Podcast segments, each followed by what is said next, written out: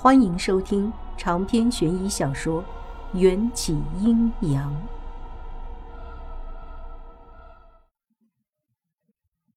我不放心的跑进屏风之后，看见迎战拧着剑眉，冷汗直流的撑靠在木桶的边缘，五条寸长的血口子从他的肩膀延伸到背脊，股股鲜血止不住的从伤口往外冒。木桶里的洗澡水。早就被染成了一片血色，也将他差不多染成了一个血人。我检查了一下迎战肩膀上骇人的伤口，仿佛是被熊掌抓出来的。我无法想象迎战到底经历了什么，也不敢去想陛下让他十三岁的儿子去执行了什么危险的任务。药在木箱里。迎战虚弱地指着放在床头一只樟木箱。箱子上雕刻着一个诡异的头像，像是一种叫做般若的鬼。箱子里放满了瓶瓶罐罐，还有一小袋糯米。糯米是用来治疗尸毒的，但在治疗之前，最好要将伤口里的脏血放干净，再敷上糯米才能显效。我又看了一眼迎战的洗澡水，发现暗红色的水面上似乎还漂浮着丝丝不易被人察觉的绿色。发现了这一点，我当机立断，拿起糯米撒在迎战的伤口上。糯米碰触到迎战的伤口，立刻散发出一股被烧焦般的恶臭，然后变成了黑色，掉在地上。我又抓了一把糯米敷上去，也出现了同样的效果。直到糯米不再变成黑色，我才用清水将伤口洗干净，敷上金疮药，用干净的布料。将伤口包裹起来。整个过程，迎战没有说过一句话，也没有喊痛。好了，我洗干净手，老实的站在一旁。迎战光着上半身，让我清楚的看见他还没发育完全的身体上还有另外几个恐怖的伤口，但那些都是成年旧伤，至少有三年以上。说明迎战很有可能在十岁之前就被派出去执行某种不可说的任务。迎战披着的衣服上沾满了血，他不避嫌地将衣服扔给我，坦然地站在我面前，把所有东西都烧了。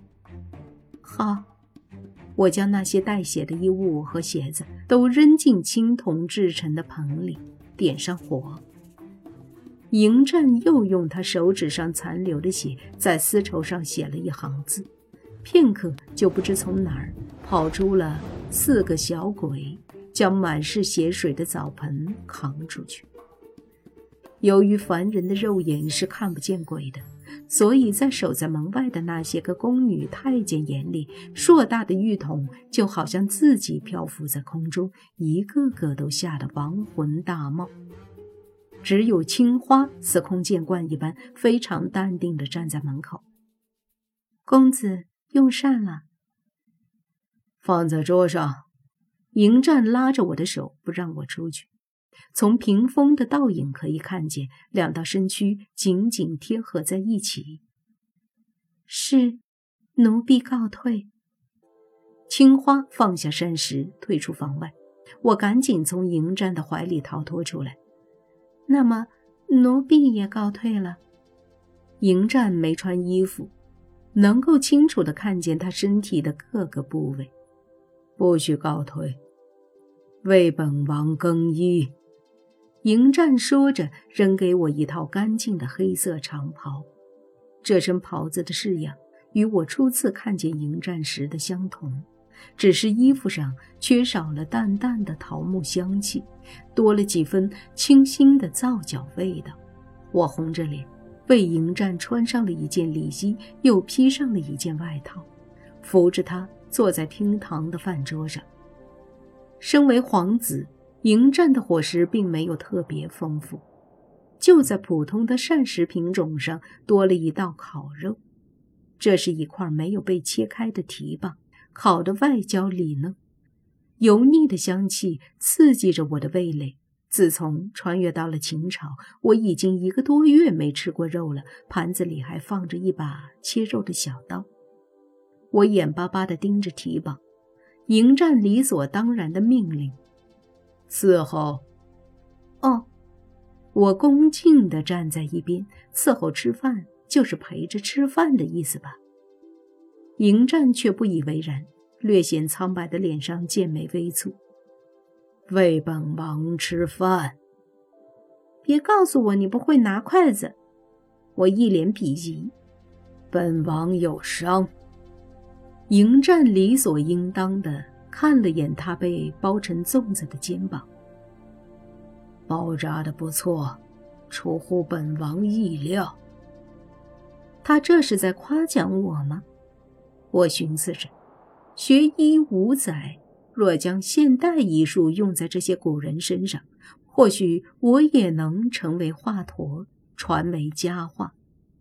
抱着这份好心情，我就勉为其难地拿起筷子，往迎战口中送饭。秦朝的膳食非常简单：一个提棒，一盘青菜，一碗糙米饭。我就按着顺序，一口荤，一口素，一口饭，往迎战口中送。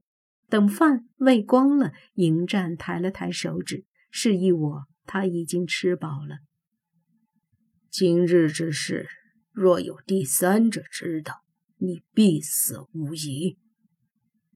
吃完饭，迎战冷酷的警告我：“知道了，我不会出卖你的。”我对他眨了眨眼睛，拿着扇盒退出去。扇盒里还有半只蹄棒没吃。我装作从容淡定，实则已经口水直流了。匆忙跑回换衣局，找了个角落，就开始大快朵颐，吃了个痛快。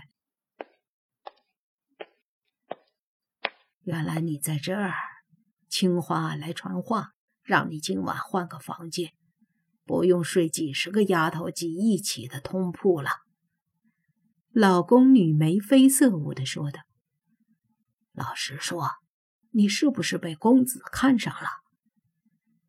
没有的事，我就是伺候了一顿饭。我实话实说。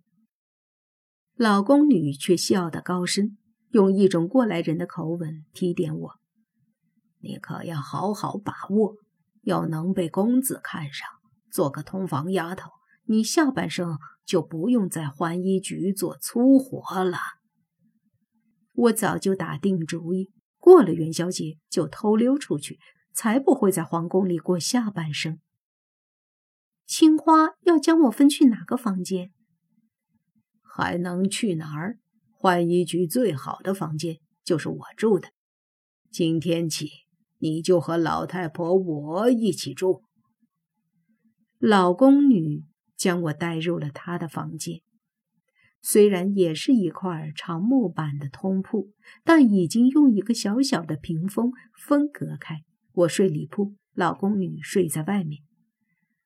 半夜里，我怎么也睡不着，总觉得脖子下有个硬邦邦的东西戳得我难受。可枕头下面却什么都没有，边角都被缝死的枕头里却出奇的重。我好奇地将枕头剪开。骇然发现，我的枕头里居然藏着一把巴掌大小的短刀，而此刻睡在我旁边的老宫女不动声色地翻了个身，似乎并没有看起来睡得那么熟。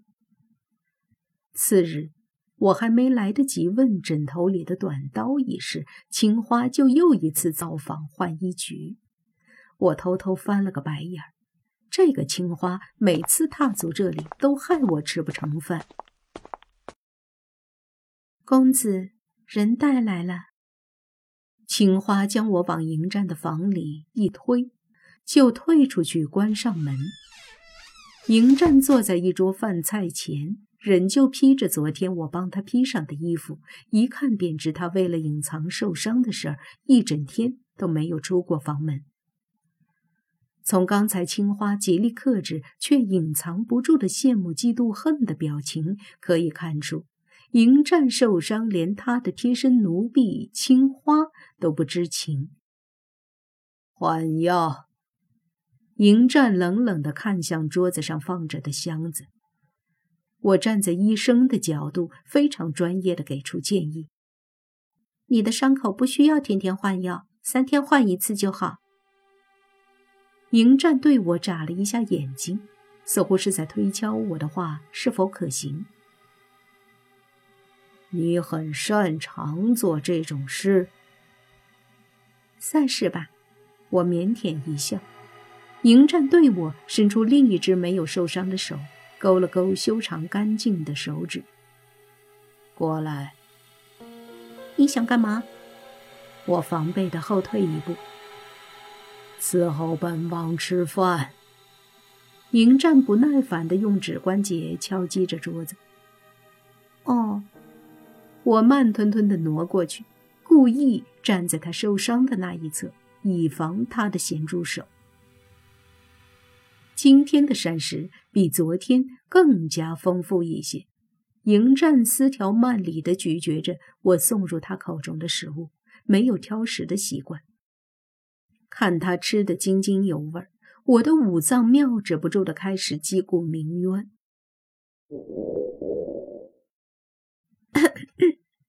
我赶紧用咳嗽掩盖过去。我继续咳嗽。不好意思，这几天有点咳嗽。宫闱之人，若患咳疾，会被送出宫外，处以炮烙之刑。迎战擦擦嘴，掷地有声地说。我用意念控制，将胃部的运动调成静音模式。炮烙是什么刑法？就是将人绑在烧红的铁柱子上，活活烫死。如此，也能将病症杀死。迎战的视线落在茶杯上，我倒了一小杯，送到他嘴边。生病了看大夫，为何要将人烫死？太残忍了吧！想到那个被称作炮烙之刑的场面，我忍不住拧起眉头，并且失去了对铁板烧的好感。迎战喝完茶，声线透出几分慵懒。咳疾与肺痨难以区分，为了防止病疫在宫闱乃至整个咸阳城蔓延开，百姓也拥护这种做法，所以。你要是真的患了咳疾，本王也会将你送去炮烙。不用，我突然发现我的病已经好了。我笑的那叫一个灿烂。始皇残暴，在历史课上清楚的写着。加上古时候医疗水平低下，我一点都不怀疑他们会用这种雷霆手段对付病患。现在想来。迎战体内的暴君基因，估计就是始皇遗传给他的。那就好。迎战勾出一个邪魅的弧度，对外喊道：“青花，带他回去。”是。青花推开门，将我和桌子上的残羹剩饭一起从迎战的房间里清理干净。为迎战吃饭时，我故意不怎么夹獐子肉给他吃，想要找个地方犒劳自己。现在都被青花收走了，我简直欲哭无泪。回到浣衣局，大家早就吃完饭，开始洗衣服了。浣衣局的宫女个个都是大胃王，吃饭从来都是不嫌够的，更不会给别人留饭。见我回来。每个人看见我脸上都挂着八卦和讨好的笑，都以为我去迎战那里享福去了。饿了一整天，我实在是忍受不了这么枯燥乏味的日子。恰逢今夜是满月，御花园的池子里水位上涨，非常适合越狱。我就趁老宫女睡着的时候，脚底抹油，想要回凶河一趟。迎战将我抓来了七八天。都没人帮我报个音讯，飞鱼他们一定急坏了。秦朝时候的首都咸阳，就是现在人口中的西安附近。从皇宫游回凶河，也就三十公里的路程。我变回原形，一个小时就回到了家。飞鱼看见我，激动的眼泪都要落下来。臭丫头，你总算回来了！我们都以为你落入渔夫的渔网了。我是落入渔网，不过不是渔夫的网子，而是两个小鬼的。我拍拍飞鱼的背脊，安慰他。飞鱼哭得一把鼻涕一把泪，全都往我身上擦。听完我这几天的遭遇，他惊讶的合不拢嘴。天哪，连俊，你不会是真的看上那个人类男子了吧？我点点头，看上了，不止看上了，还被人家看光了。这份姻缘还会一直纠缠到两千年之后。我不同意，人妖殊途，你们是不能结合的呀，否则要遭天谴的。飞鱼难得一本正经地说。我掏掏耳朵，却也不得不重视这个问题。在现实，我与迎战就是犯了天条，人鬼结合，才会落得生离死别的下场，还连累了我的外婆。这一次，我不能再犯相同的错误。好，好，好，我答应你，不会和人类结合的。那你不要再去咸阳了，相信我。过了元宵节，我就会回来，然后再也不和那个人见面。还好飞鱼提醒我，不然我还在一门心思想着要去做迎战的通房丫头。人总是吃一亏长一智，我不能再连累这一世的他。老天爷或许是故意这么安排，给我们重新相遇的机会，却颠倒了身份，让迎战做了人，将我。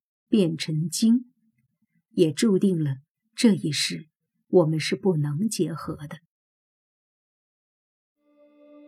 长篇悬疑小说《缘起阴阳》本集结束，请关注主播又见菲儿，精彩继续。